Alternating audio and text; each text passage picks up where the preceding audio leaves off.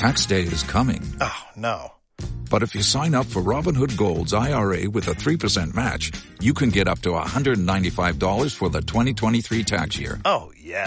Sign up at Robinhood.com slash boost by tax day to get the biggest contribution match on the market. Subscription fees apply. Investing involves risk. 3% match requires gold for one year from first match. Must keep IRA for five years. Robinhood Financial LLC member SIPC. Love you, honey bunny. Everybody be cool, this is a robbery! Any of you fucking pricks move! And I'll execute every motherfucking last one of you!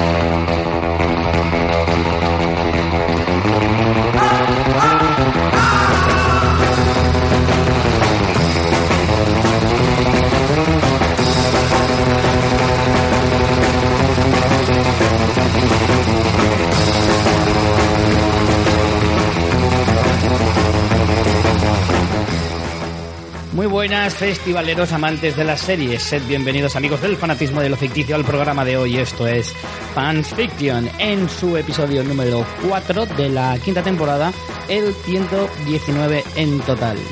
Hoy vamos a hablar de muchas cosas y para ayudarme un poquito y no estar aquí hablando solo como un esquizofrénico, tengo como siempre a mi querida amiga María Santonja, una de las Kardashian a la que a mí me encantaría ver en el universo de los Medici. Joder, qué bizarro, ¿no? ¿Eh? Ahora de, de lo de las Kardashian vamos a tener que comentar unas cuantas cositas. Vamos a hablar mucho y Más que comentar, vamos a incitar a entrar en la web donde habrá un material gráfico muy interesante.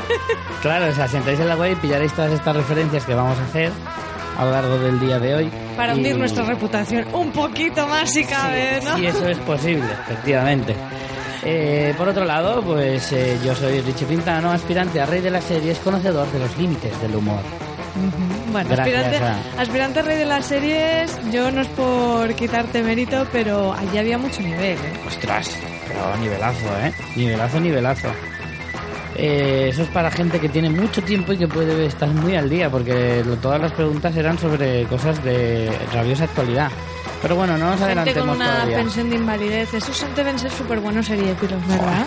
Qué gran suerte deben de tener. Joder. Bueno, y después de estos chistes súper políticamente correctos, Richie, ¿de qué Antes- vamos a hablar hoy? Eh, vamos a hablar de, como decimos, eh, el festival de series eh, de Movistar que tuvo lugar en Madrid eh, hace menos de una semana. Y, y bueno, hablaremos un poquito pues de todo lo que vimos allí, porque bueno, nosotros estuvimos allí. Y os contaremos un poquito, pues, eh, todo lo que a lo que asistimos, las charlas, eh, todo lo que hubo allí de, mm, de eventos y de actividades y demás. Y de cachondeo. Y de cachondeo bastante. Eh, pero antes, María tiene algo que contaros, muy importante.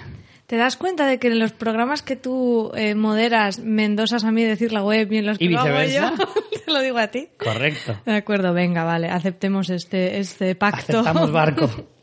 Bueno, simplemente recordaros que tenéis en la web fansfiction.es todos nuestros programas. Eh, llevamos ya cinco temporadas, eh, esta es nuestra quinta temporada, pero podéis en la web escuchar todos los episodios antiguos de Fansfiction y también de nuestros otros podcasts. Eh, también los tenéis en ebooks, en Spreaker y todo lo demás, pero os remitimos a la web fansfiction.es, donde también tendréis los modos de contacto, nuestras redes sociales y especialmente si nos queréis echar una mano para hacer que este proyecto vaya un poquito, un poquito más arriba cada vez y, y podamos conseguir más cosas, nos podéis ayudar haciendo vuestras compras en Amazon, que además viene dentro de nada el Black Friday y el, el el Christmas. Friday. Y todas estas, Friday. Todas estas fiestas de gastar. Dices Friday porque no hay tiempo para, para pronunciar las cosas bien. Hay que ir a comprar. claro. No hay tiempo, no hay tiempo. Friday. Pues ahora que viene toda esta época maravillosa de amor, felicidad y gasto, podéis hacer vuestras compras en nuestro enlace de afiliados de Amazon, de modo que a vosotros lo que compréis os cuesta exactamente lo mismo, pero nosotros nos llevamos una pequeña comisión. Y tenéis el enlace en la web, tenéis ahí un banner que pone Amazon. Y ahí lo Amazon. Si no, si entráis en fansfiction.es barra Amazon, también os manda. Y otra manera de colaborar con nosotros es haciéndoos mecenas eh, en nuestro Patreon, que bueno, significa que nos hacéis una aportación de a partir de un dólar al mes y en función de la cantidad que aportéis, pues tenéis acceso a un tipo de contenidos. Por ejemplo, si aportáis 5 dólares o más, entráis en los concursos exclusivos de mecenas cada mes, que por cierto, el de este mes no, no recuerdo yo qué es. ¿Cuál es? ¿Qué? El sorteo de este mes. Ah, lo tengo que Eh, mirar. La semana que viene os lo digo seguro, aunque lo pondré antes en redes sociales. Porque tenemos ahí el merchandising y, y nada. Y eso es vuestra, vuestra manera de poder ayudarnos también un poquito económicamente. Pues tenéis esas dos. Y ya está, Richie. Bueno, no es poco, no es poco. No es poco. Pues bueno, si te parece vamos con Mandanga. Vamos a hablar del festival, como decía antes, y luego además hablaremos también eh, de algunas de las últimas pelis que hemos visto en el cine. Haremos unas pequeñas críticas y eso será el programa. Que de somos hoy. lo peor. Últimamente hemos ido un poco más de lo que es habitual en nosotros, pero se nos ha ¿Ves ido este año, acumulando. no, ¿Este año no vas a llorar? Sí, que voy a llorar. Ah, vale, porque es una de las cosas que más espera el público durante el año. El momento en el que María llora porque no va casi nada al cine. Voy a llorar igualmente, aunque eh, no, no sé si he ido más o menos que el año pasado. Cuando acabe el año lo veré y lo compararé. Seguramente habré ido menos porque esto nunca va a mejor. Siempre está No, yendo yo a que peor. este año sí. Sí, no sé yo. Pero sí que está. Desde verano hasta ahora he tenido una un poquito mejor sensación de haber ido más.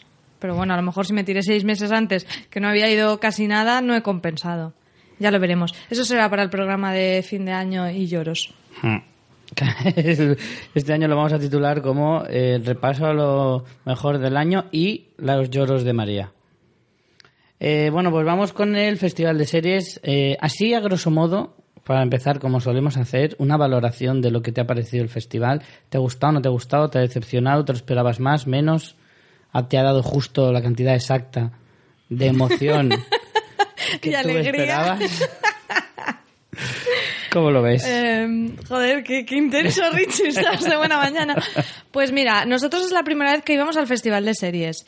Eh, íbamos con otras personas que habían ido en años anteriores y ellos sí que nos decían que habían notado un salto cualitativo muy, muy notable de, respecto a años anteriores, que por lo visto se hacía en unos cines y este año lo teníamos en la estación de Chamartín, que allí hay pues unas salas para montar pues eventos, con salas de proyecciones, pero también pues eso, para montar allí tinglaos. Y, y claro, mm, esta gente que sí que tenía una comparativa decían que el salto era la leche. Mm, Nosotros sin tener comparativa igualmente a mí me pareció una pasada. O sea, mm, la zona de, bueno, de un poco de, de juegos, digamos, ¿no? Donde había, pues para hacerse fotos, eh, había, pues eso, algunas, algunas actividades eh, que las cadenas habían montado en torno a alguna de las series, era muy divertido. Y después, a nivel de programación, me parece que era una pasada. O sea, no te daba tiempo a ver todo. Había, no sé si eran cuatro cosas simultáneamente, ¿no? Porque no, no recuerdo, pero había varias Sí. proyecciones a la vez y varias charlas a la vez. Sí, Nosotros por- proyecciones sí, ni, cuatro, ni cuatro vimos. puede ser, ¿eh? Entonces, mm, no sé, a mí me pareció increíble. Bastante afluencia de público, lo vi bastante bien organizado, no en ese sentido no tengo ninguna pega y a mí me encantó. O sea, me lo que pasa es que me pareció que fue visto y no visto.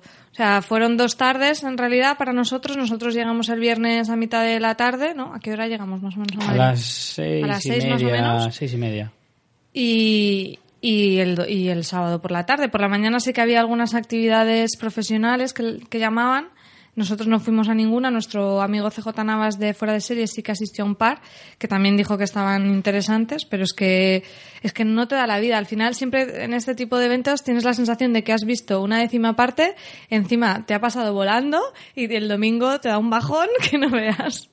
Claro, porque es como te apetece ver tantísimas cosas que, que, te, que te dan rabia, ¿no? Porque primero que se solapen algunas actividades que muchas veces coincidía, que dos de ellas a lo mejor eh, coincidían y, y tú no te puedes desdoblar, por desgracia.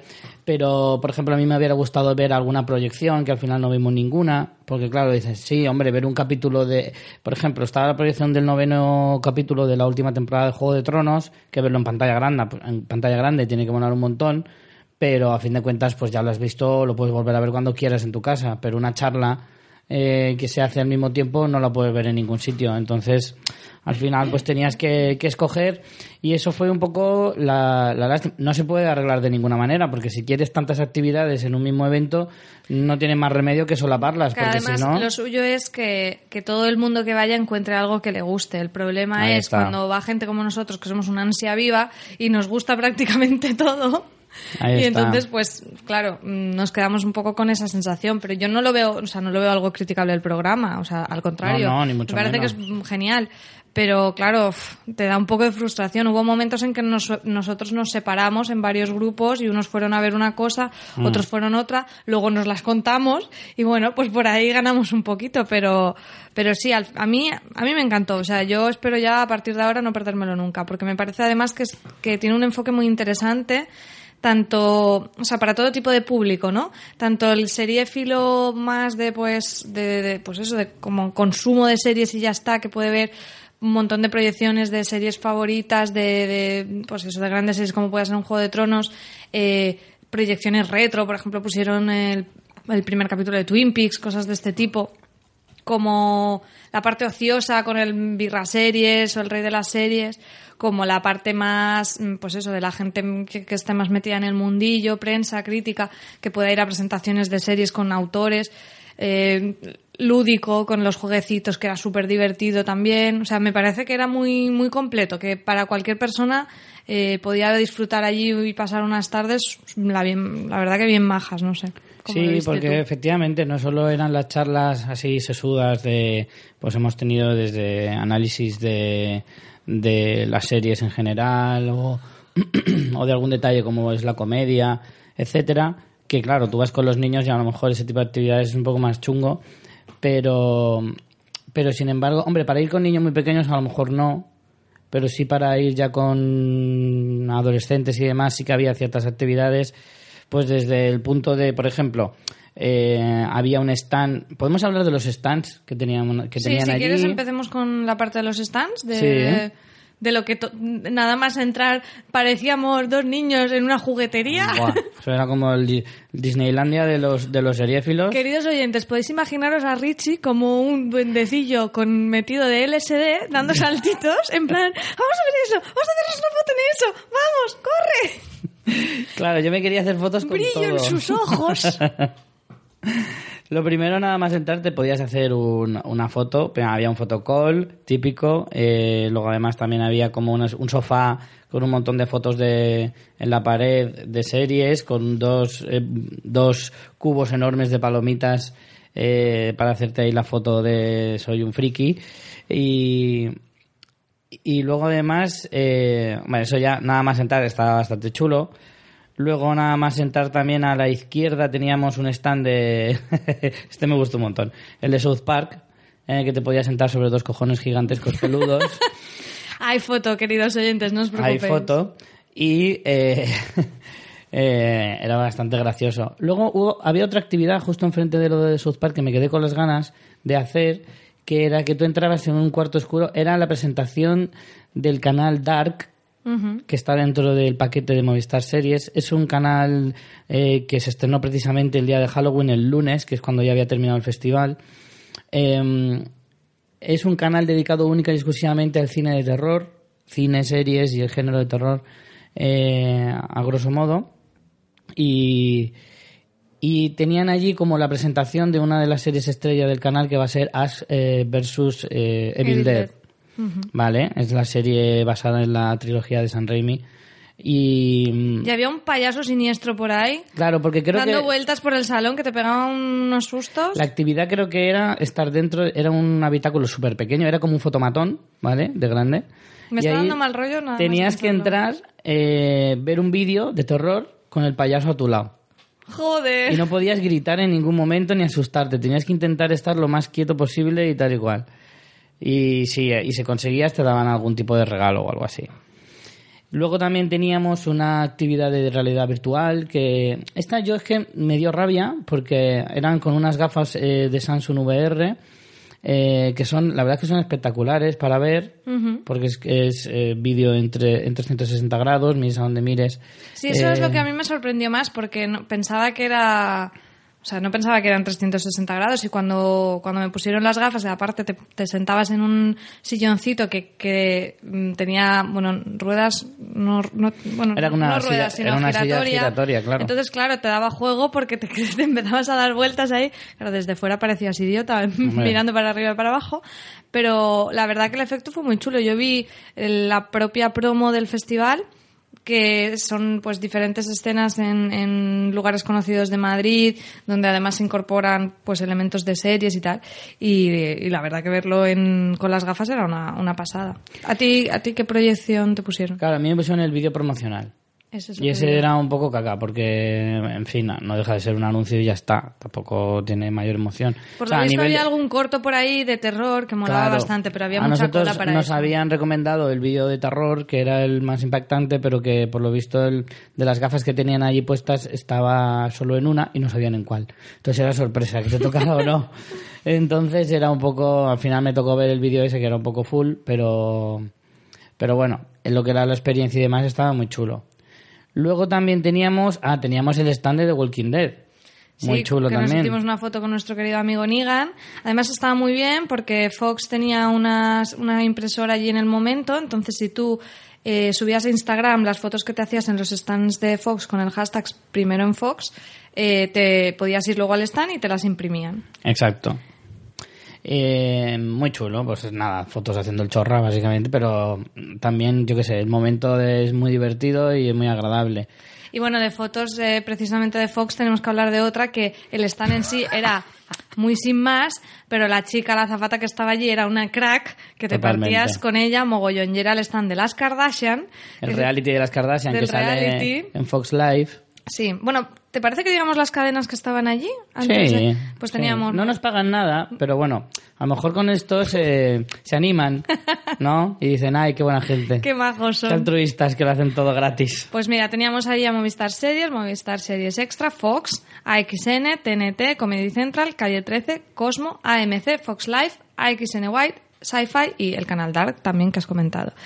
Y bueno, de organización también era pues el Ayuntamiento de Madrid, que es- habían cedido el espacio este tan molón.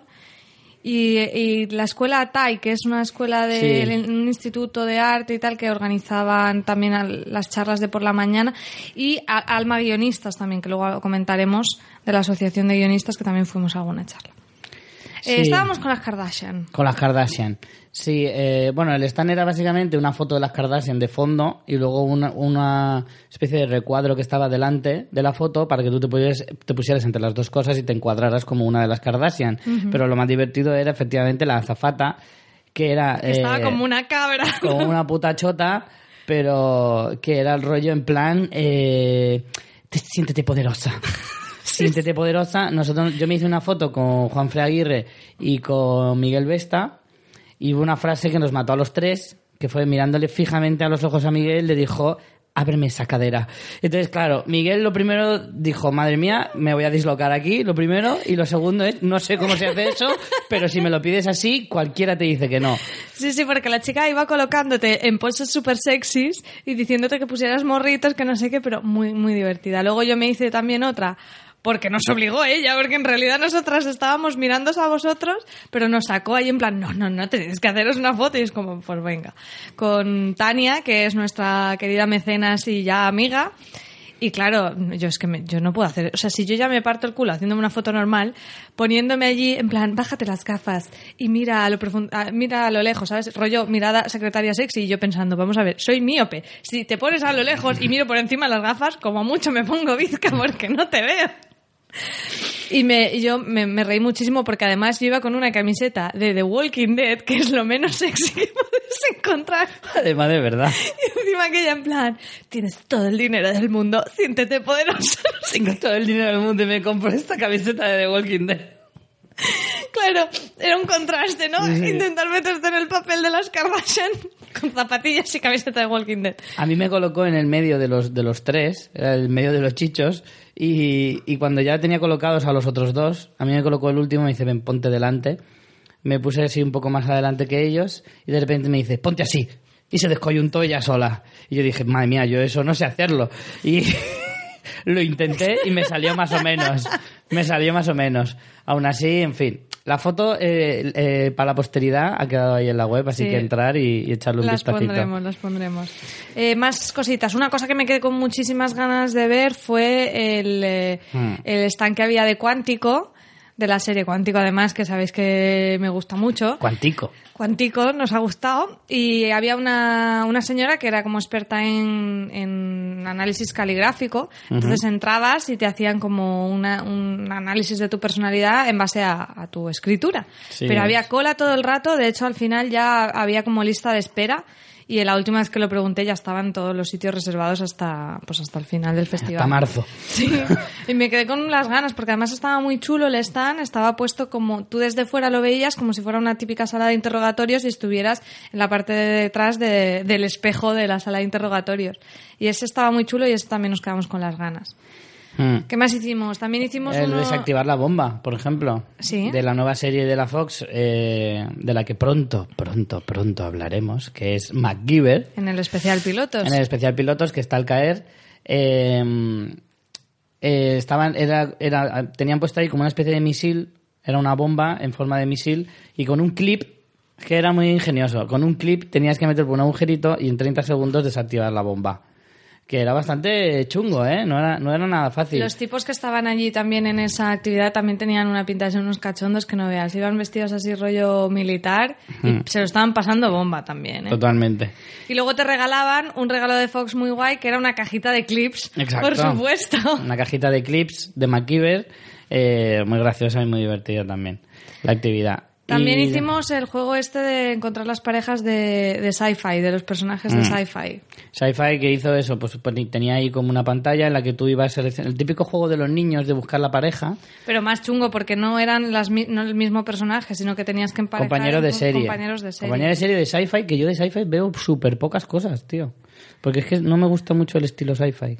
Yo sí he visto, pero, pero tampoco tantos como para... O sea, a lo mejor si ahí había de 10 series, si has visto 3, es difícil. Sí, sí, sí. Pues yo he visto a lo mejor una o dos. O sea, es que no había visto Hombre, más. los 100. Los podía conocer, sí, conocía los 100 y conocía La Bella y la Bestia, pero pues lo conocía por las promociones, no la he visto nunca. Y conocía no sé cuál más. O sea, las demás es que fue como de chiripa. Y, pero bueno, sacamos, el juego lo sacamos. Mm. Y entré en un sorteo de un iPhone, creo, pero no. A mí nadie me ha llamado. ¿No te han llamado? A mí nadie me No, ha era un llamado. iPad, era un iPad, que dijimos que tendríamos que tenerlo repartido Fanslan y Podstar. Claro. Porque como jugamos también con, con los chicos de Podstar, al final había que hacer ahí una repartición de bienes entre cadenas. Sí, eh, luego más cosillas. Pues hombre, una de las mejores cosas que nos dio el festival fue sin duda, y el hay un vídeo que también lo subiremos para que lo veáis, fue ver a un eh, gigante de Juego de Tronos que es, era El espectacular. Gungun, Gungun, Gungun era, había un tío que lo habían maquillado, iba en zancos, pero muy bien maquillado y con todo el ropaje y demás de, de uno de los gigantes de Juego de Tronos y era absolutamente espectacular porque estaba súper logrado y súper bien... eh, súper bien hecho y era espectacular verlo en persona porque ya habíamos visto vídeos que nos habían mandado eh, y en vídeo ya es impactante, pero es que en persona es todavía más, porque está muy bien hecho. La pena es que no nos dio tiempo a hacernos una foto con él, pero bueno, tenemos un vídeo que lo subiremos también. Y no sé, de actividades y eso creo que poco más, ¿no? No recuerdo si... A lo mejor había algún que otro stand más, regalaban perritos, que siempre había una cola que flipas. Pero lo, lo regalaban o... No, no, sí, lo regalaban, lo regalaban. Ah, pues yo no- bueno, igualmente yo no podía comérmelo, así Bueno. que... Pero vamos, que, que en, en ese sentido creo que la, la, todo lo que es. Bueno, el estaba, el, estaba el trono de hierro, por supuesto, Ah, bueno, y sí. un dragonaco. Y un dragón que flipas en el. Los perritos eran de Cosmo, ¿no? Pues no estoy seguro, pero vamos. Sí que era bastante, bastante guay. Eh, en cuanto a actividades. En cuanto a actividades, poco más. Eh, vamos con las charlas, si te parece. Venga. Nosotros nada más llegar nos fuimos a El Rey de las Series, que es un concurso que bueno, ya va por su quinta edición y teníamos bastante ganas de verlo. Llegamos a, a- en el momento que estaban en semifinales. Sí, vimos más o menos la mitad. Sí. Llegamos a mitad. presentado por Iñaki Cano, bastante divertido, en el que bueno, pues al, al final iban haciendo rondas en que se eh, competían diferentes personas que sabían una barbaridad de series. Pero ya no solo una barbaridad, sino que tenías que estar como muy al día, porque la mayoría No. de las preguntas eran de series recientes, muy recientes. Y aparte era tenías que conocer como, como el- el- las producciones, no solo el nombre de personaje, sino el nombre de la creadora de Jane the Virgin, o sea, cosas así. Y aparte después no eran solo preguntas, sino que había como juegos, ¿no? O sea, por Sí. ejemplo, eh, uno que llegamos nosotros que iban por equipos me pareció dificilísimo porque te hacían una pregunta y había tres personas con cada uno con un cubo. Entonces, en los cubos pues había las Eran como dados, combinaciones más bien. Sí, era como, sí. bueno, era un dado con en cada cara había un nombre o una palabra escrita. Exacto, con que tenías que combinar. O sea, cada uno tenía que encontrar en su cubo la palabra y luego ellos, entre los tres, ordenarse, quién tenía que ir a la izquierda, a la derecha y quién en el centro, para formar el nombre que diera respuesta a la pregunta. Y era dificilísimo porque a lo mejor te preguntaban, eh, yo qué sé, pues eso, el nombre de, recuerdo uno que era el nombre de la creadora del Gin de Virgin. Y Sí. ya no solo que te sepas el nombre, sino que entre los tres busca cada uno una parte de ese nombre y ordénalo y me pareció... O el nombre, el nombre completo de JJ Abraham. Que nadie Claro, sabe cómo cuáles son James, JJ. mm, James Jacob, era Jacob no sé qué. Johnson, No, la otra J- era, uno era Jacob y la otra J no me acuerdo, o sea, fíjate. José. Sí, Julián, que no era Julián Jacob Abrams. Entonces esa, por ejemplo, era muy difícil. Después había otras ya en la final que era también con velocidad, ¿no? Porque era el típico con un pulsador. Mm. Se mostraba un objeto de, de una serie y los participantes con el pulsador tenían que decir la serie. La verdad que estaba muy divertido. El, el chico que lo presentaba eh, lo hacía muy gracioso y nos reímos un montón, la verdad. Mm, Este era una de las cosas que más me apetecía ver. Y de ahí, pues fuimos a, para mí, uno de los momentos más divertidos de todo el festival. Creo que fue de las cosas que más disfruté. Lo demás también me gustó mucho, pero fue más interesante que divertido. Pero es que este me reí me lo pasé súper mega bien, que es el Birra Series. El Birra Series especial Apocalipsis que hicieron, eh, presentado por Álvaro Nieva, de Fotogramas. Y fue muy entretenido con la... Con, o sea, est- estuvieron eh, encima del escenario. Es que pues, menu- menudos cracks es todos que los menudos que habían. cracks. Además estábamos en primera fila y hay que decir que como buen birra series nos dieron cervecita. Hombre, claro. Entonces fue muy divertido. De Estrella Damm. A ver si también Estrella Damm se anima a, a patrocinar alguna cosa de Fansland. Eh, Álvaro Nieva presentaba, que como os digo, escriben fotogramas, y luego tenía a sus costados a Alberto Rey del Mundo, Del el cual que te declaras amo, fan absoluto. le amo, soy súper fan de Alberto Rey. Alberto, si nos estás escuchando... Que eh, seguramente. Te quiere, te dar un morreo y todo. Totalmente. Me encantas. Lo que tú quieras. Me encanta Alberto Rey, divertidísimo, sabe un huevo y es que me río, me río con él, pero hasta morir.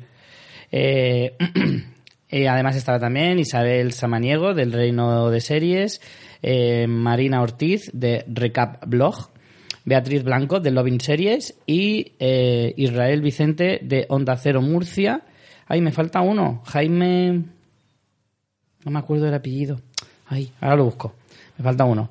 Eh, como he dicho el último, Israel Vicente de Onda Cero Murcia, que además organiza también las birraseries de Murcia. Que nos vamos a ir algún día a verlo, ¿eh? Algún día iremos. Y me falta uno. Ay, qué rabia. Jaime, ahora te busco, Jaime.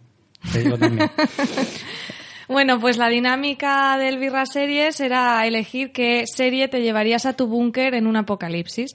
Entonces había diferentes eh, atriles. Bueno, atriles no. ¿Cómo se llama esto que no es atriles? Eh, caballetes. Caballetes, sí, como para pintar. Cada uno con un color y iban poniendo carteles de las series y se iba votando. eh, lo- los asistentes en el auditorio votaban con cartulinas de colores. Sobre esto vamos a tener que hacer un inciso porque no podemos olvidar que íbamos con nuestro querido amigo daltónico Miguel Vesta. Y nada más llegamos y ya vimos que había cartulinas de colores encima de los asientos, ya el cachondeo empezó. El pobre tuvo que apuntarse los nombres de los colores en las cartulinas y aún así nosotros le troleábamos diciendo, ¿por qué, ¿por qué sacas el rojo si ese color ya lo han descalificado? Incluso alguien en, en las votaciones, a- alguno de los moderadores dijo algo de, ¿qué pasa? ¿Que hay algún daltónico en la sala? Y nosotros enseguida aprovechamos para decir, sí, sí, aquí, aquí. Además, estábamos en primera fila. Sí, sí. Estábamos en primera fila, estábamos a escasos dos metros de, ¿Dos metros? O menos. Menos, sí.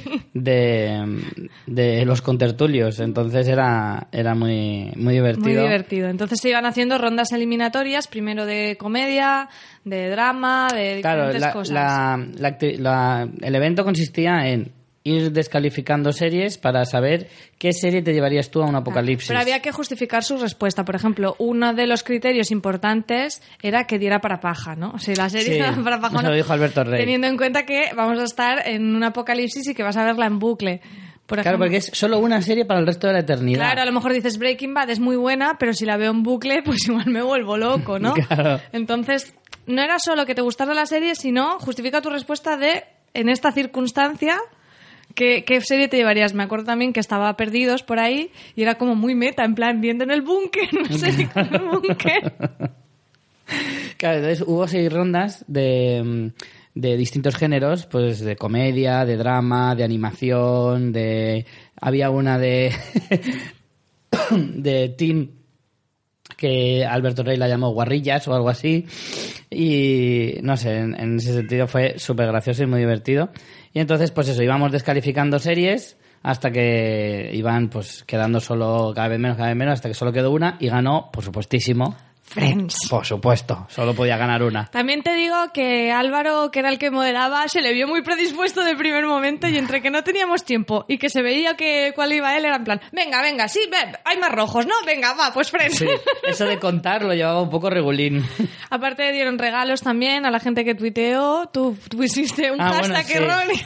Me jodió porque nos dijeron, eh, tenéis que poner eh, vuestra serie que os quedaríais en el hashtag no sé qué y, y al Efectivamente, final... hashtag no sé qué, porque Efectivamente. no- Y lo pus y, y entra y os iremos dando regalos, iremos leyendo algunos de vuestros tweets y tal, y todo el que leamos le, le daremos un regalo. Yo puse como 10 y cuando me di cuenta había puesto mal el hashtag en los 10, así que me comí una mierda. Pero, pero bueno, el último que me faltaba por decir, que ya lo he encontrado, era Jaime Domínguez de TV Spoiler Alert y Fotogramas. Y bueno, la verdad es que fue, fue genial. Fue genial y de hecho estuvimos. Se hizo muy corto. Tuvimos la tentación de pensar en traerlo a Alicante el Birra Series. Y bueno, es un caso que se estudiará. Como vamos muy desahogados. Claro. Vamos con más cosas. Aquí sí que nos tuvimos que dividir. Tú te fuiste a ver una cosa y yo a otra. Yo me fui a ver una charla sobre los límites del humor presentada por Edu Galán y con... Era para ver si aprendías algo para el podcast. Sí, correcto. ¿Se pueden hacer chistes de Murcia o no? Voy a esta charla a ver si me lo explican. Claro, yo, yo iba pensando, este me va a venir muy bien para evitar demandas judiciales y cosas así.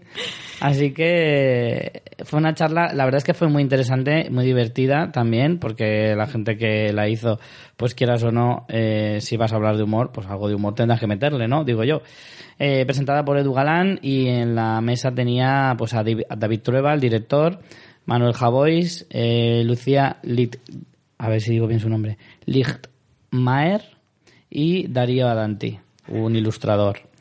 Eh, Manuel Javois escribe escribe libros y creo que también escribe en, varios periódicos. No, sé, no, recuerdo bien si era El Mundo o El País, uno de los dos. Y Lucía Lichtmaer eh, eh, organiza un festival sobre el humor eh, hecho por mujeres. O sea, es humor feminista y demás. Que estuvo muy bien porque se estuvo hablando también, entre varias de las cosas, sobre una teoría que existe y es que las mujeres no son graciosas.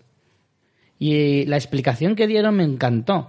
Estuvieron hablando del artículo, de un artículo Siempre con, en- con una generalización. O Claro. sea, esto... La explicación que dieron estuvo muy bien, eh, basándose en un artículo, creo que era del Vanity Fair, em, de un periodista americano muy, muy famoso allí, que explicaba, el titular del, del artículo eh, decía, las mujeres no son graciosas. La explicación era que las mujeres, históricamente, eh, nunca se les ha pedido que lo sean. Nunca se les ha pedido que sean graciosas, con que fueran guapas era suficiente. ¿Vale? Eso históricamente y socialmente es Eso un sí. hecho. Las Sí, no- mujeres nunca han necesitado ser Desarrollar graciosas. esa habilidad. Exacto, ellas con estar monas y ser guapas era más que suficiente.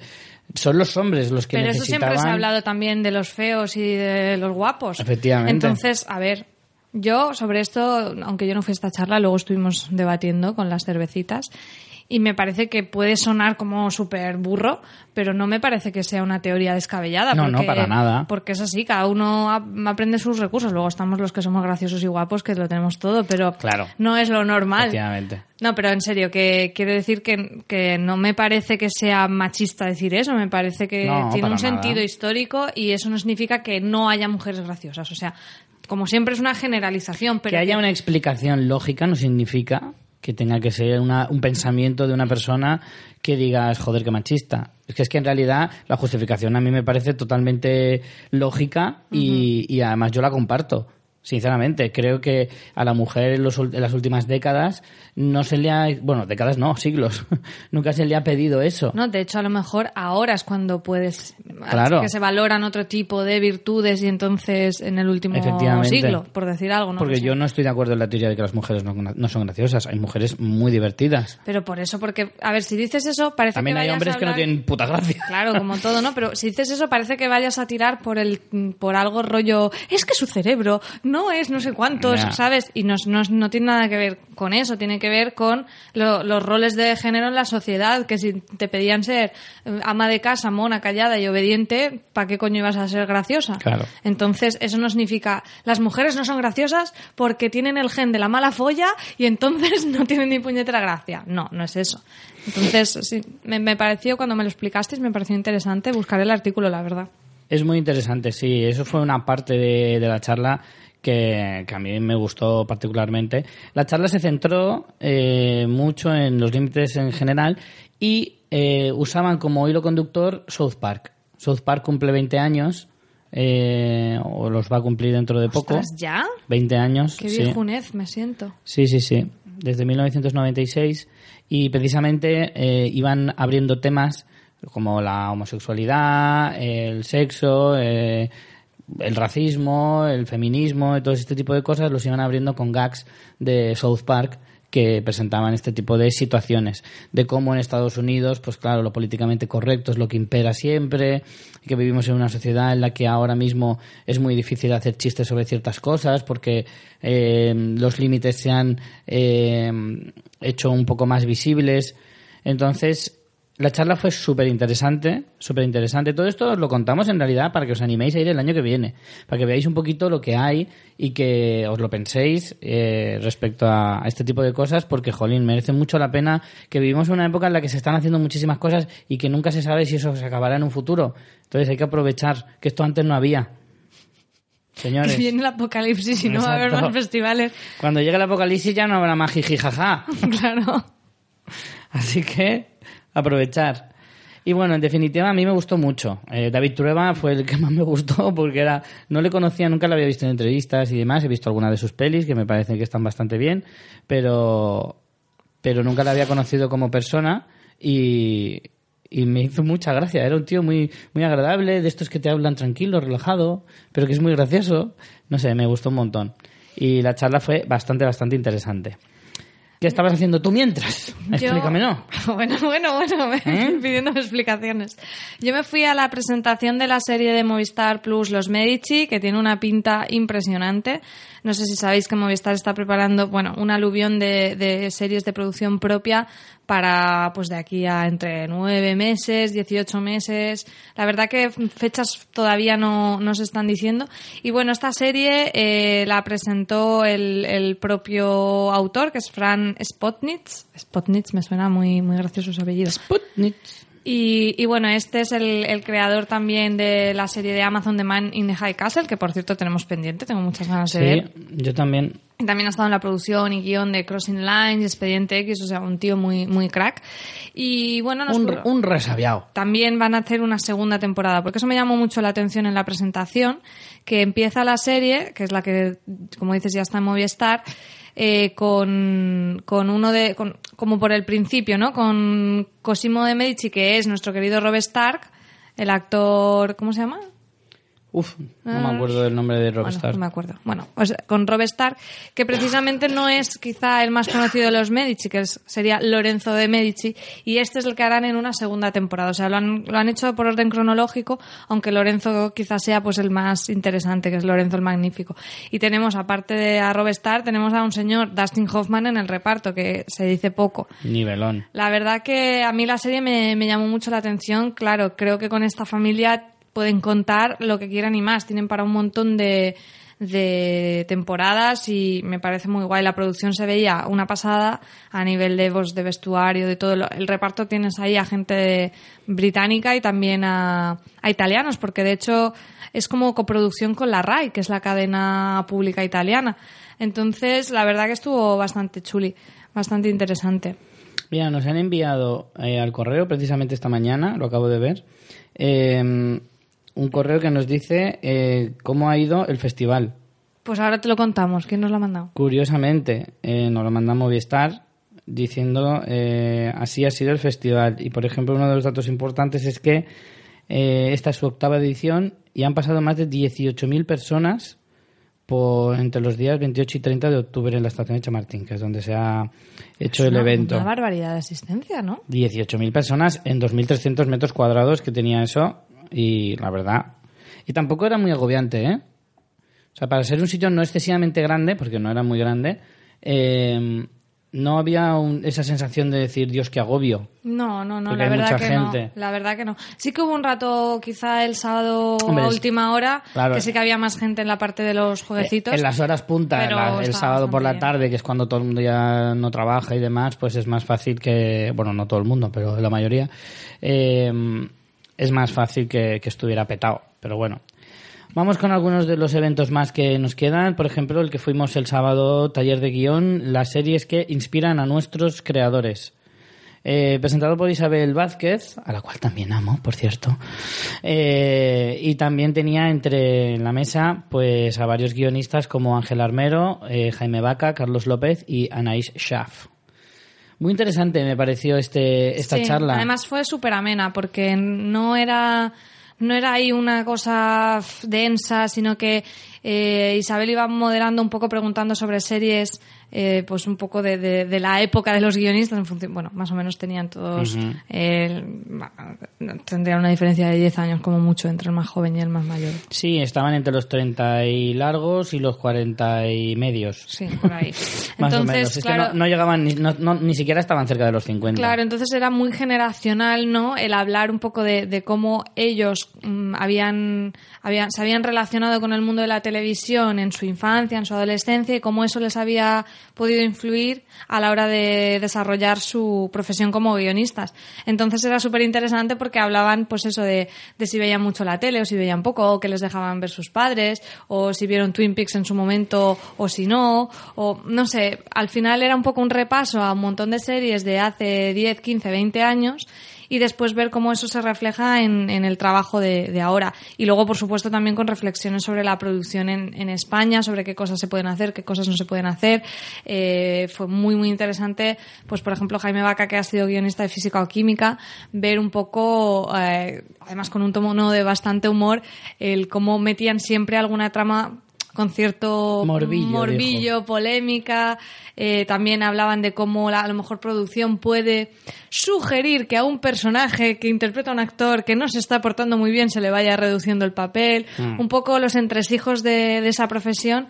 Y, y a mí me encantó. No, no sé si decirte que quizá fue de las cosas que más me gustó. Me pareció súper interesante y muy ameno. Y, to- y todos los que estaban en la mesa me parecieron remajos y, y muy, muy divertido. Yo es que me cuesta elegir solo una cosa que Ya, me gustara más de, de todo el festival, pero es que todo me encantó, todo me gustó un montón. Eh, a mí, ahora que estabas hablando de Jaime Vaca, dijo una cosa que me pareció súper curiosa, que habla también un poco de lo que es el mundo de las series, ya no solo en España, ¿eh?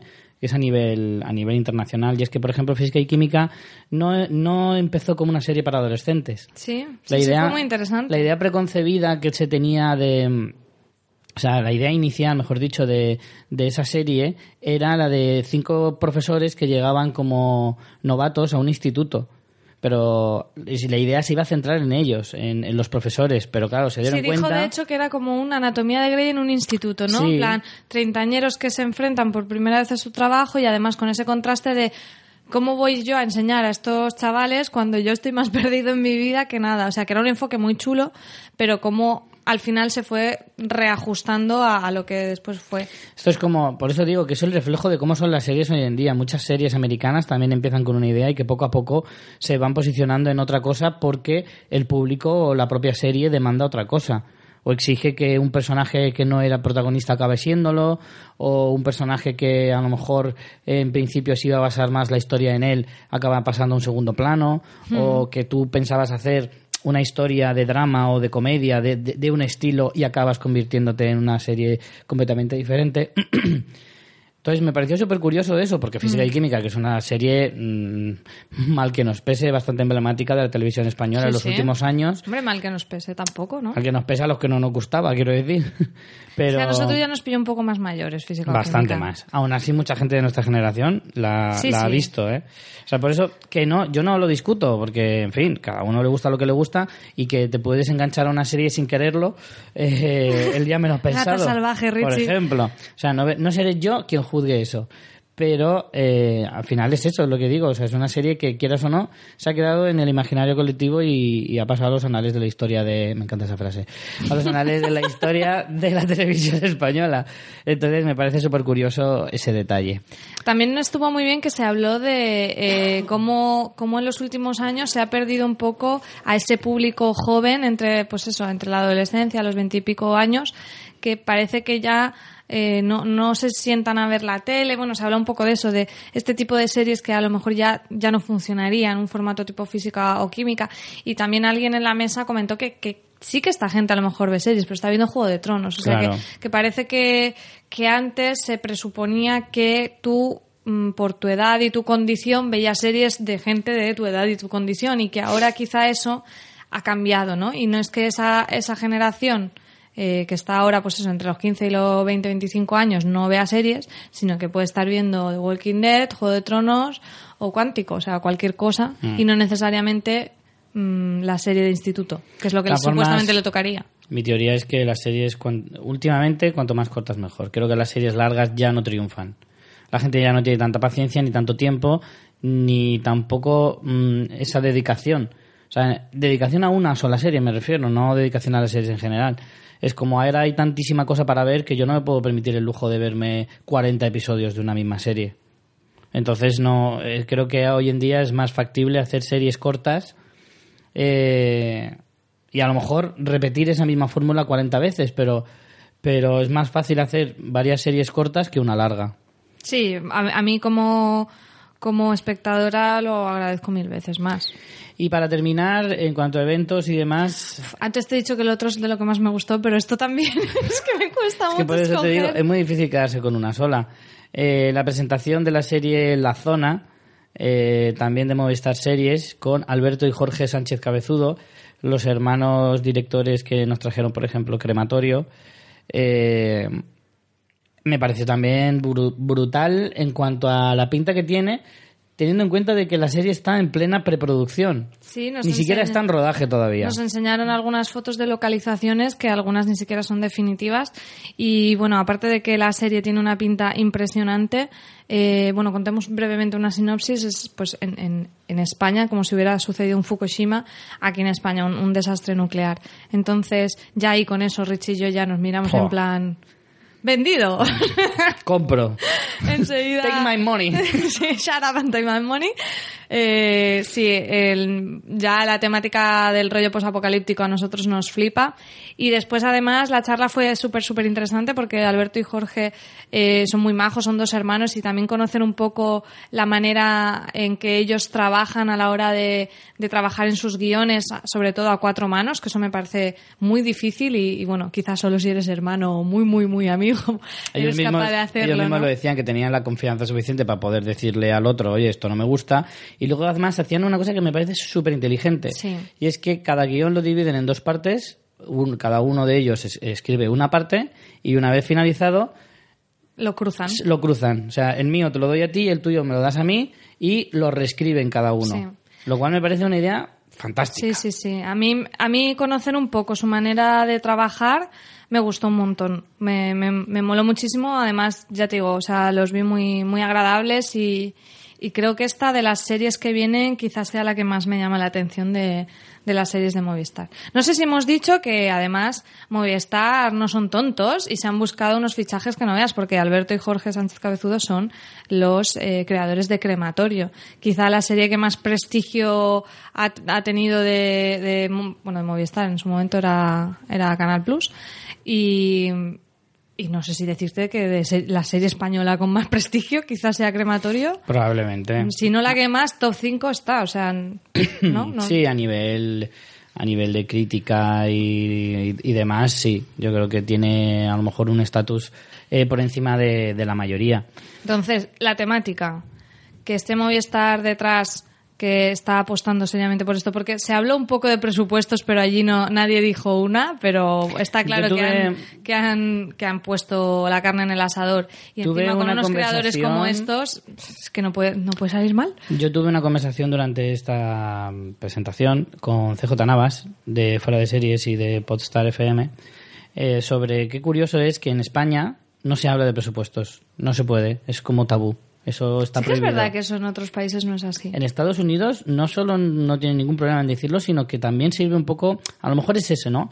Yo creo que es el, el complejo que tiene España de decir, es que si a, si a los espectadores le decimos que esta serie nos ha costado dos millones de euros, por ejemplo, se descojonan pensando el presupuesto que tienen las series americanas. Entonces, a lo mejor por no por evitar esa comparativa del espectador no lo dicen. Pero en Estados Unidos, por ejemplo, incluso para medir la la calidad, pero que es erróneo en realidad, porque puedes tener un presupuesto Claro, de la leche y luego te salga Tú- un truño. Tú tienes que saber Pero- gastarte ese dinero. De hecho, a veces cuando tú tienes un presupuesto más ajustado y haces una cosa que está genial, es como doble mérito, porque dices, sí que Mm. le has sacado partido, ¿no?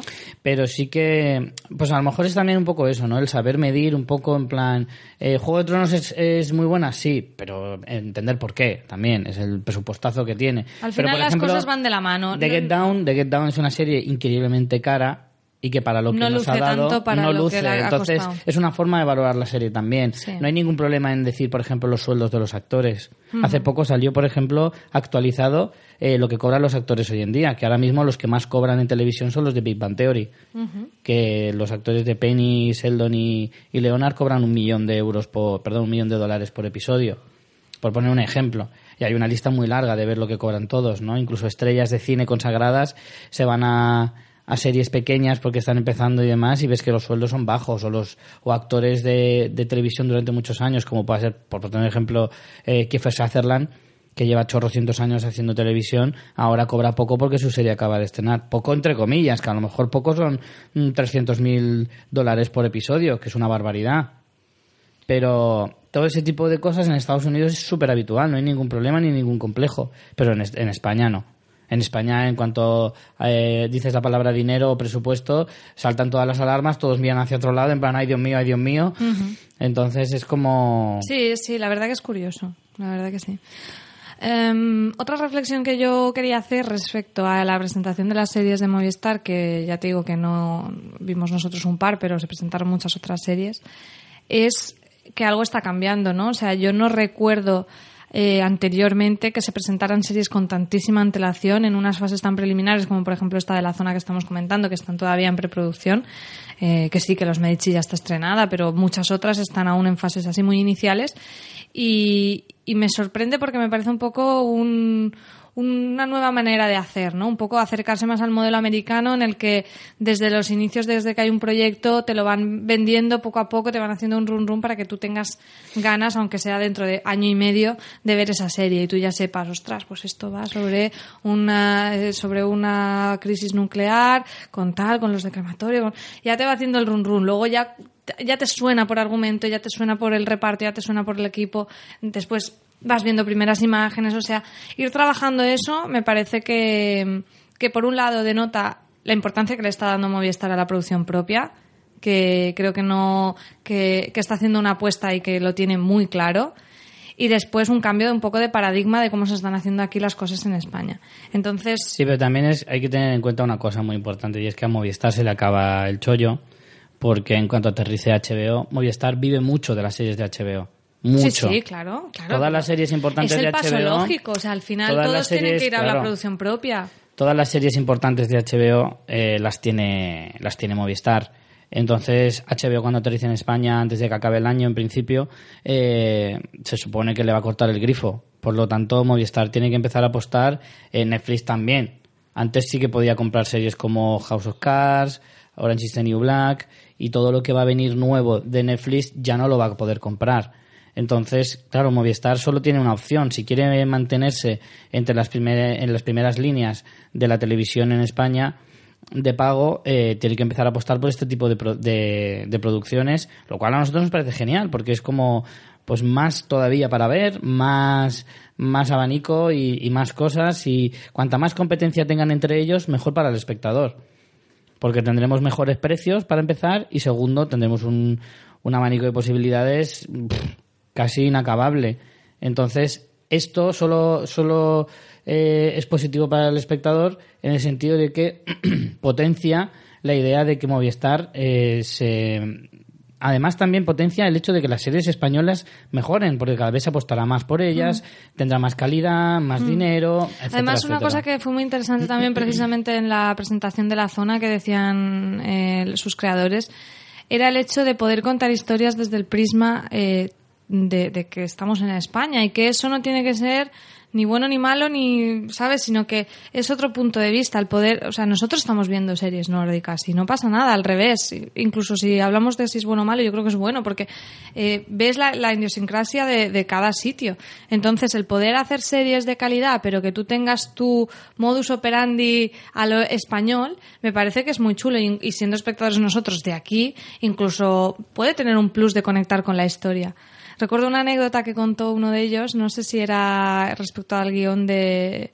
No, no sé de qué guion, de algo de televisión que habían hecho ellos, y que alguien redactó ah, una escena en que estaba en una cafetería y la camarera iba y le rellenaba el café. Y fue como, no, o sea, pues vas y te pides otro cortado. Eso no pasa así en España, ¿no? Claro. Entonces, ese tipo de detalles me, me parecen muy interesantes y yo creo que, jolín, que, que ya está bien también de hacernos de menos. Obviamente no vas a tener la producción de Juego de Tronos, pero no, no siempre hace falta eso. Se pueden hacer muchas cosas con, con menos presupuesto porque creatividad no falta. Yo, vamos, eso sí que lo tengo claro. Y después de ver las charlas, pues eso, con los guionistas, también con los creadores de la zona, mm, no, no es por falta de talento en absoluto. Entonces, si ahora las cadenas eh, apuestan más por la producción propia, les dan más libertad, que es otra cosa que ellos también destacaron, que habían tenido completa libertad de- en el desarrollo de su obra, pues es que me parece que es de cajón que vamos a encontrarnos unos productos mm, de muchísima calidad. Entonces, como, como espectadora, yo lo estoy deseando. Mm, Vamos a mencionaros algunos de los eventos más que tuvo eh, el festival, a los que nosotros no pudimos asistir, como por ejemplo la presentación de series como La Peste, eh, también, también de Movistar, ¿no? La Peste, María. Sí, lo que pasa es que esa no pudimos entrar nosotros porque fue cuando, creo que fue cuando nada más llegamos, ya estaba Mm, empezada. Claro. También, eh, por ejemplo, la presentación de la nueva serie. Jolín, ¿cómo estoy? Eh, la nueva serie de TNT que se llama Buena Conducta con Juan Diego Boto, por ejemplo, eh, con coloquio con el actor. También eh, hubo un espacio para Mr. Robot, que estuvieron hablando de la serie de seguridad informática más allá de Mr. Robot. Eh, más cositas, por ejemplo, la presentación de la serie Vergüenza, que también fue el sábado posterior de, a, la- a lo de la zona, Sí, que ahí tampoco pudimos entrar. Eh, tuvieron también en la presentación de la segunda temporada de El fin de la comedia con Ignatius Farray, del cual yo no soy nada fan, lo tengo que decir. Pero bueno.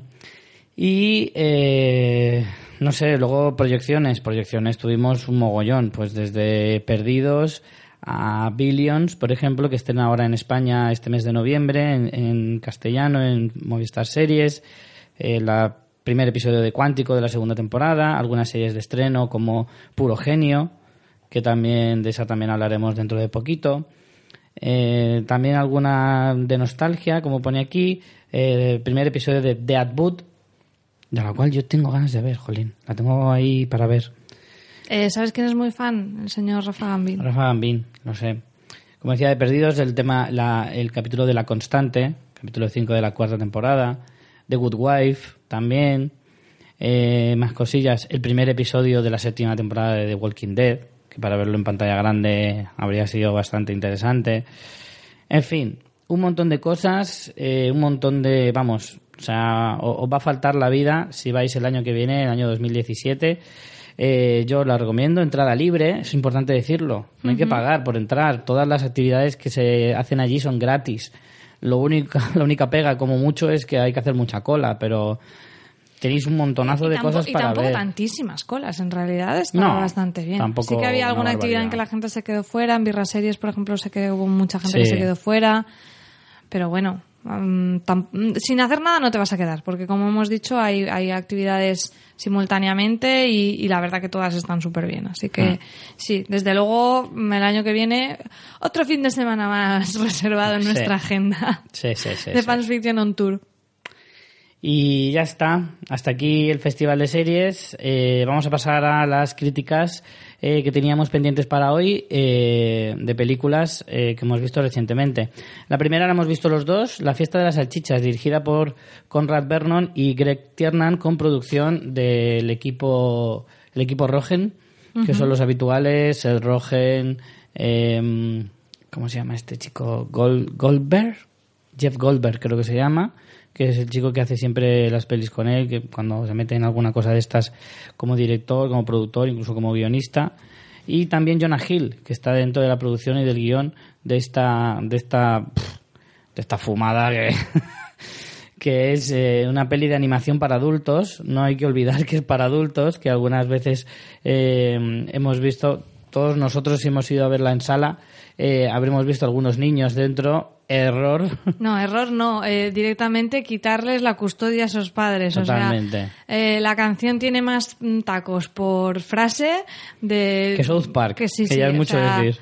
mm, no es para nada para niños. No, O sea, no, no, no. 0% para niños.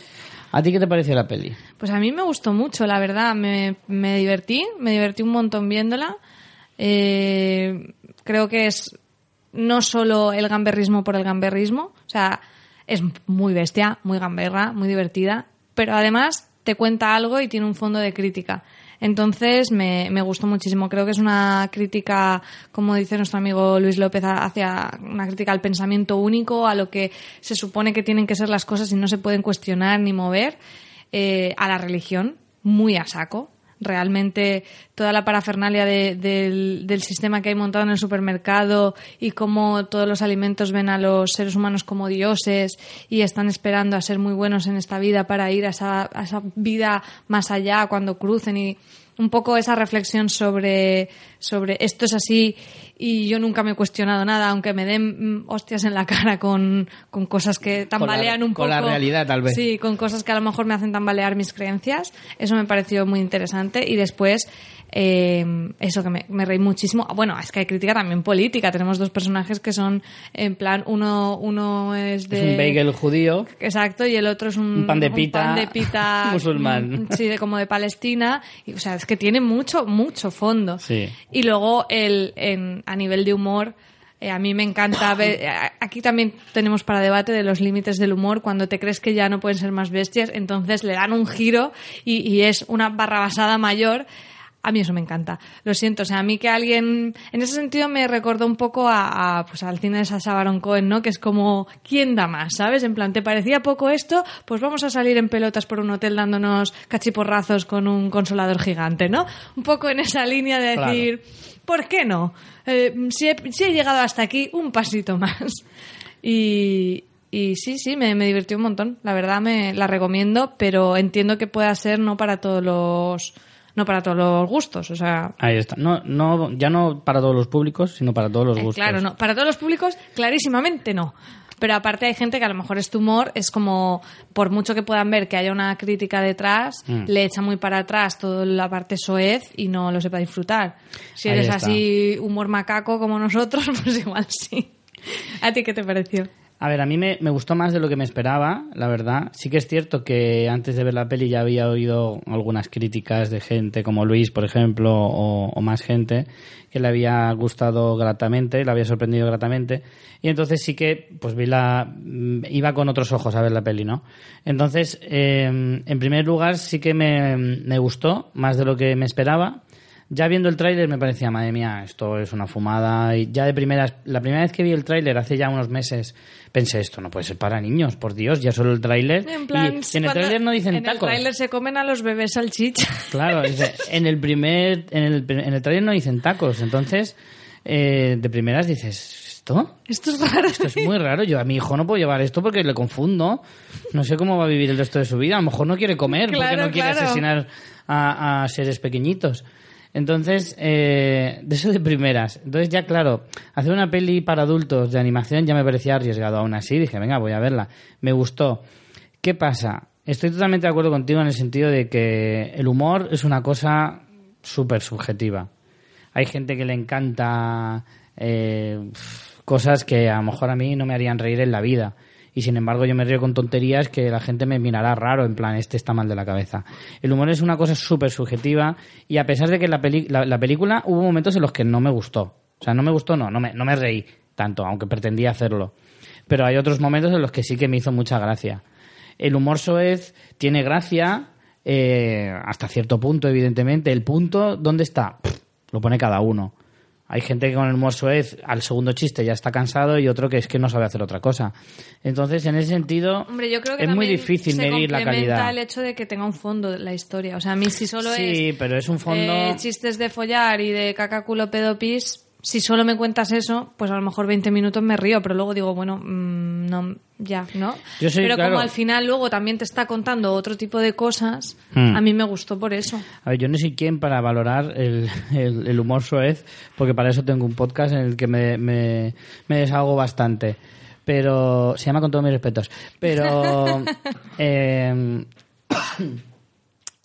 pero, a ver, es lo que te digo. Ya no es, ya no es, a ver, también ya no es, a lo mejor ya no es porque sea soez. A lo mejor es muy, me encanta el, el humor soez, pero este en particular no me tiene por qué hacer gracia. Porque hay chistes que hacen gracia y chistes que no, sean soeces o no. Entonces, algunos me hacían mucha gracia, otros no tanto. Pero bueno, en, en general me divertí bastante, me reí bastante.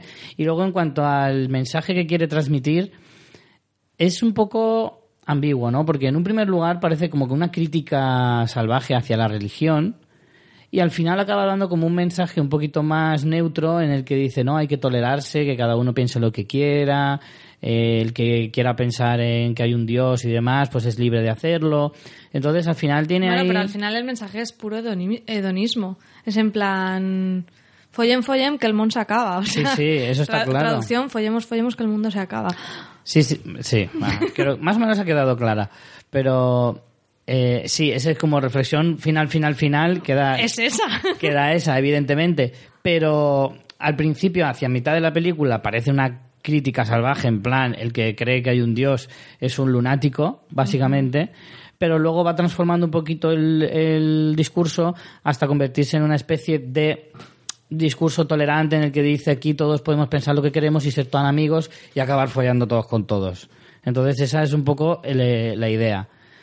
Que está bien y, si evidentemente le puedes dar eh, eh, ese pensamiento, la película tiene más, más trasfondo. Pero bueno, al final me parece me pareció un poquito excesivo ya el mensaje, o sea, demasiado demasiado descarado.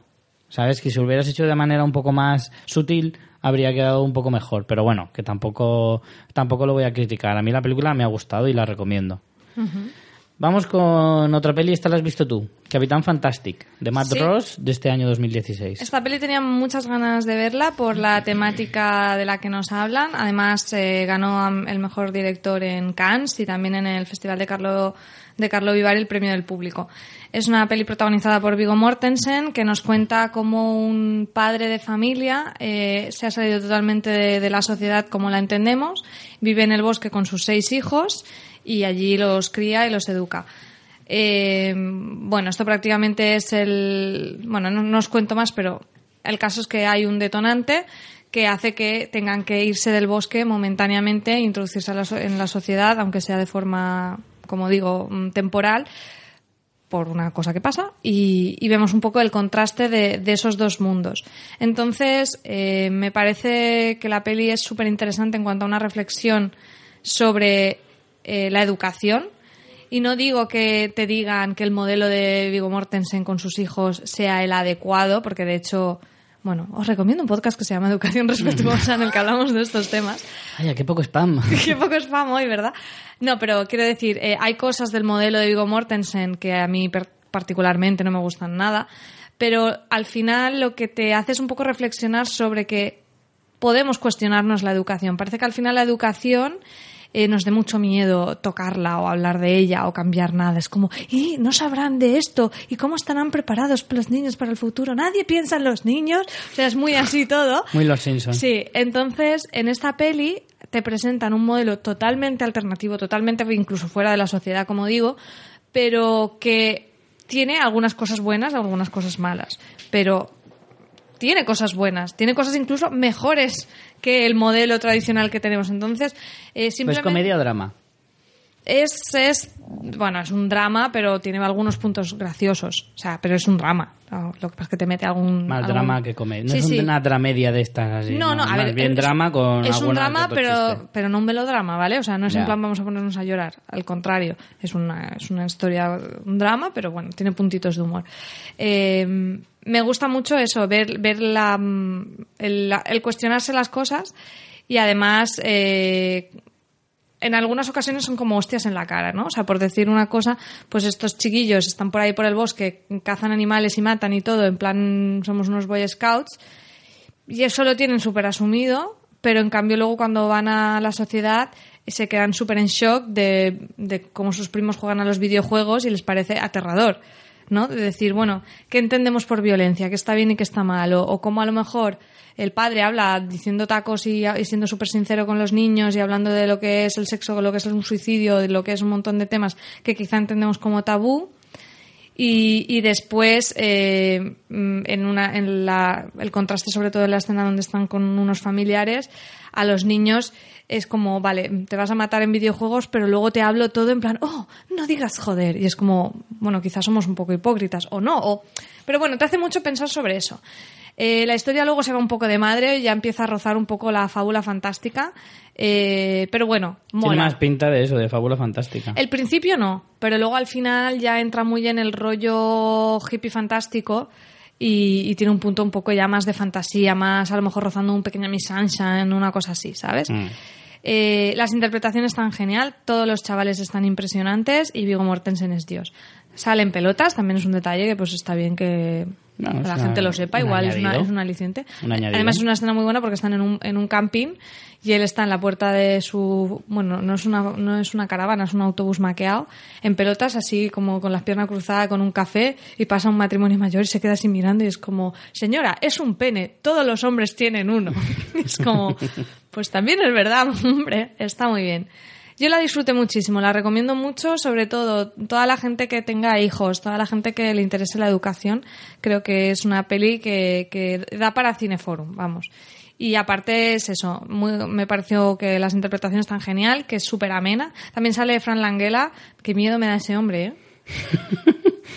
me da un mal rollo, no puedo con él, o sea, no puedo con él, no, es que me da, me da mucha grima. Bueno, pues están de gusto, supongo. Sí, sí.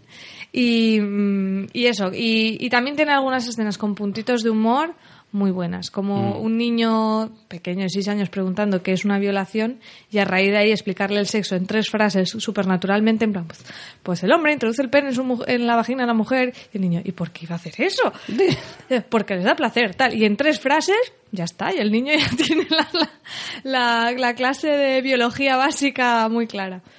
Mm, muy, muy recomendable. A mí sí que me, me gustó mucho. ¿eh? Y, y no es solo ahí en plan gafapaster que te moleste rollito hippilongo. Creo que es muy disfrutable para todo el mundo en general. Mm. Pero especialmente si te interesan esos temas, vamos, imprescindible. O sea que la recomiendas. Sí, sí, sí, la recomiendo mucho. Vale, pues yo fui a ver Inferno de Ron Howard, de lo cual me arrepiento bastante. Eso ya es una crítica, ¿no? Sí, Directamente. Sí, sí, no, voy a acabar rápido. No vayáis a verla. No, a ver, vamos a ver. Eh, Ron Howard, como ya sabéis, pues eh, culmina aquí su trilogía sobre Dan Brown, sobre las novelas de, de este escritor que, en fin, tras el Código da Vinci, Ángeles y Demonios, pues eh, es más de lo mismo, en realidad. O sea, no sorprende en nada, no hay nada eh, que puedas buscarle un poco. A mí el Código da Vinci es una película que no me disgustó, me pareció bastante entretenida, como producto de entretenimiento me pareció bastante aceptable. Una peli pues, de misterio, de aventuras, de resolver eh, enigmas y demás, con pistas y etcétera, y está muy bien. Esta, pues es pues eso, es intentar repetir la fórmula eh, mucho más desgastada, con un Tom Hanks que ya parece un poco cansado del personaje, porque no le pone nada de entusiasmo, ni nada de alma, Tom ni nada Hanks de está nada. ahí para hacerse otra piscina, ¿no? Sí, Básicamente. yo creo que sí. Yo creo que es que también habrá firmado con la productora, con Ron Howard y con la madre que lo parió, ni se- sabe eh, los contratos, millones, yo qué sé. Siempre, siempre tiramos a lo mismo, porque es que no se le encuentra otra explicación. Porque yo dudo mucho que Tom Hanks esté orgulloso de este proyecto, de todos los que hace. Entonces, porque es lo que te digo, ya da una sensación como de cansancio del propio actor, cansancio del propio director, que no innova en nada, que sigue siendo A más B más C. O sea, es como... No, y luego aparte la historia. La historia ni siquiera es nada del otro mundo. No es nada que no hayas visto antes. Eh, lo único... ¿El propio misterio no es así interesante? No especialmente, porque ni siquiera es una cosa que no, se- no hayas visto antes. Por, eh, la historia, así muy resumida, es que un tío muy, muy, muy, muy rico eh, se dedica a dar charlas por el mundo hablando pues del cambio climático, de la sociedad y tal, y se centra única y exclusivamente en la sobrepoblación eh, en la Tierra haciendo muchos datos de sale en el tráiler ¿eh? Eh, muchos datos de que los primeros 100.000 años del ser humano en la Tierra llegó a los mil millones de habitantes, que tardó otros 100.000 años en duplicarlo y que solo tardó apenas un par de siglos en volver a duplicarlo hasta los 4.000 millones y que en los últimos 50 se ha vuelto a duplicar hasta los casi 8.000 y que dentro de apenas 20 años aproximadamente seremos casi cuatro veces más a este ritmo que vamos. Entonces, culpa de la sobrepoblación de la Tierra a casi todos los males que, que tienen el propio planeta. Contaminación, eh, deforestación, etcétera, etcétera. Entonces, idea una manera de, de combatir esto. No voy a decir cómo para no reventar más, pero básicamente lo que pretende es reducir población. Sí, no hay que, no hay que ser un hacha para saber Exacto. que no tiene que molar mucho el no hay que ¿no? ser muy listo para pillar, aparte que en el propio tráiler te lo, te lo indica, como digo. Entonces es una cosa que no es la primera vez que se habla, no es una cosa que sea muy original, la forma en la que te lo cuenta no tiene nada de especial, básicamente es una historia que hemos visto mil veces, contada de la forma que hemos visto mil veces, con el mismo actor, con los mismos... Es repetir, repetir y repetir. Y que no tiene nada de innovador. Lo máximo que tiene es que luego, si tú eres muy así, le puedes dar... mm, eh, ¿Cómo es muy así, Richie? que si tú eres muy de ese rollo, porque yo a mí me pasó, yo fui con mi chica y cuando salimos estuvimos hablando de eso, de la sobrepoblación, o sea, que te da lugar al debate, pero que no tiene nada que ver con la película, porque este mismo tema lo sacas del artículo mm, del qué, Sí. ¿sabes? Do- del 20 minutos, que es eh, prensa gratuita, lo sacas de ahí y tienes Y el mismo debate. el O sea, que no necesitas gastarte los casi 25 pavos que nos gastamos entre palomitas, chuches, las entradas y no sé qué. 25 pavos, Pero que no te hace falta como comprarte chuches, Richie. Bueno, pero ya que vas a pasarlo mal, al menos disfruta comiendo palomitas. No, la verdad es que fue uno de esos días que te apetece ir al cine y no sabes, no sabes a lo que ir. Y también queríamos ir pronto y estábamos entre esta y la de Un monstruo viene a verme. Y al final, pues elegimos mal. Básicamente. Así que no, no recomiendo esta película. No os la recomiendo. No perdáis vuestro tiempo que vale más de lo que pensáis. Eh, ya está. Hasta aquí creo que vamos a llegar. Pues muy bien. ¿Tienes pensado ya lo que vamos a ver la semana que viene? Mm, no. Vale. Tenemos varios temas Sí ahí que dentro de un par tendrá que ser el especial pilotos, que nos Sí. tenemos que poner las pilas. No lo hacemos la semana que viene porque no nos da tiempo a terminar de ver todos los pilotos. Terminar. Si no, tendría que estar. Empezar. Empezar en el, en el caso de alguno de los miembros de Fans Fiction. Pero no nos da tiempo a hacer la semana que viene, pero sí para la siguiente porque no queremos que se retrase más. Así que dentro de dos semanas tendremos piloto. La semana que viene, pues todavía no lo sabemos. Pues entonces, nada, María, nos vemos entonces la semana que viene. La semana que viene más. Muy bien, pues nada, señores, a ver muchas series y muchas películas. Chao.